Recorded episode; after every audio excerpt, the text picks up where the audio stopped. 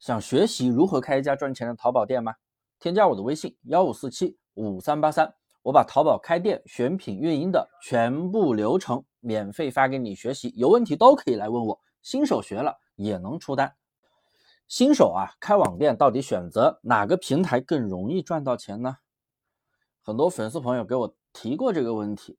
一般来提这个问题的，也对，也确实是新手。那么咱们前期没有资金，没有货源供应链，更加没有运营经验，那所以开网店的话，模式肯定要从一件代发来起步了。那么哪个平台好做呢？更容易赚到钱呢？对于新手来说，应该怎么去选择？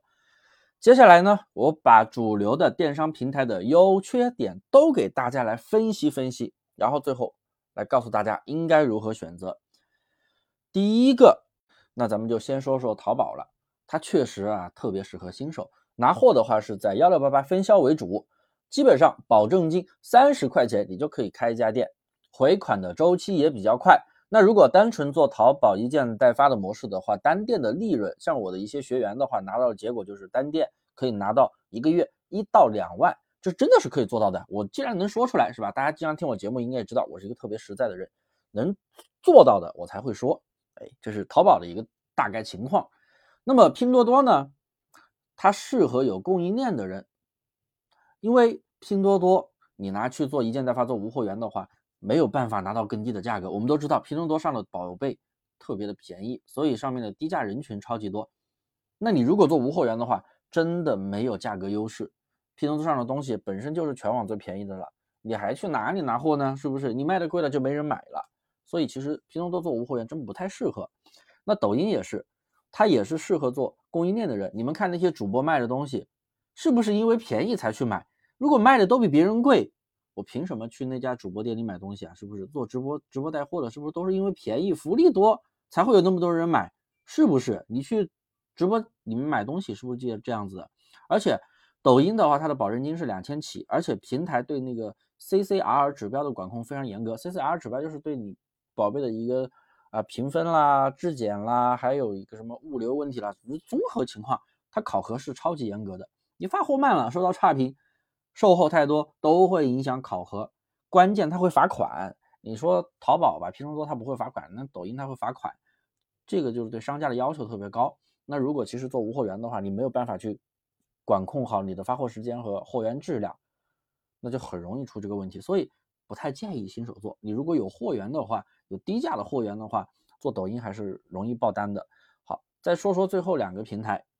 啊，其实我想还想补充一个平台，就跨境的啊，国国内国外的我都给大家介绍一下。天猫，保证金加服务费加开店成本，我觉得呀，你至少得准备十万以上的资金，而且它里边的规则它比淘宝 C 店要严格很多。所以，如果对于新手来说，做直接去做天猫的话，什么运营经验都没有，那你。只是有钱的话，那你这钱基本上就是往火坑里丢，收不回来，不太适合没有运营经验的新手。一般做天猫的时间节点是，你能把一家 C 店做的特别好的情况下啊，已哪怕是你已经能做到一到两万的月利润了，全部流程跑通了，OK，手里也积累了资金了，你想要做的更大，因为天猫单店利润是可以做到五万、十万，是不是可以做的大的？毕竟它的成本高嘛。那那个时候你再去做天猫。去追求更大的一个利益，OK 的。但是新手没有任何运营经验，别碰了。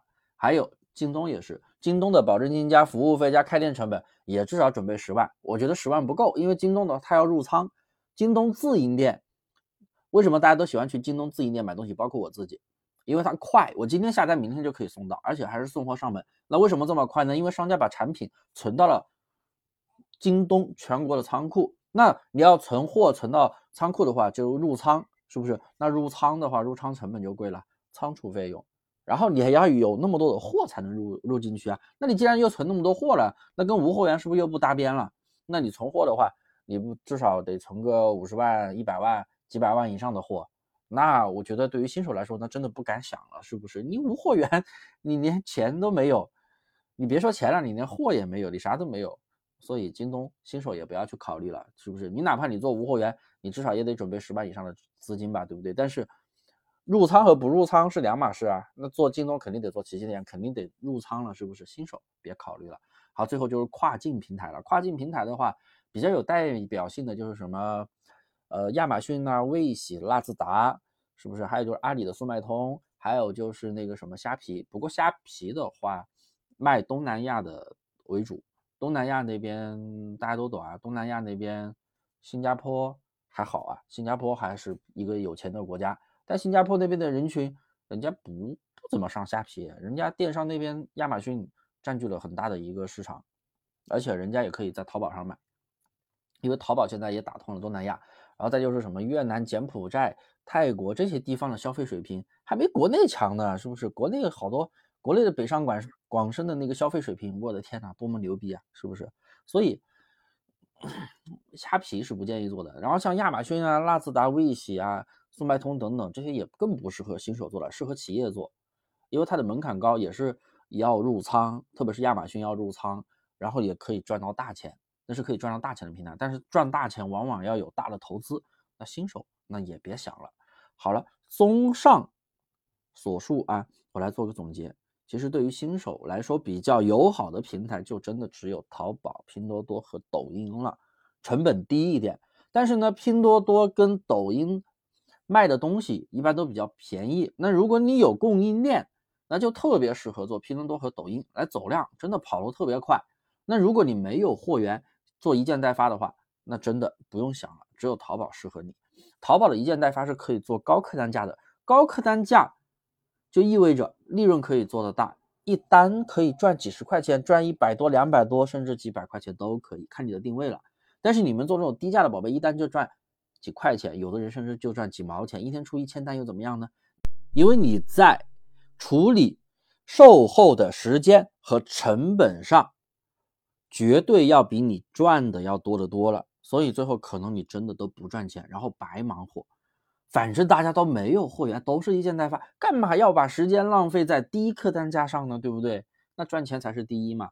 如果你长期不盈利，真的没有动力支撑你继续做电商，因为做电商本来就不是一个短期快速拿到收入的一个项目。好了，那么今天的一个课程我就给大家分享到这里，大家有什么问题记得添加我的微信幺五四七五三八三，我会把淘宝开店选品运营的全部视频免费发给你学习，有问题都可以来问我。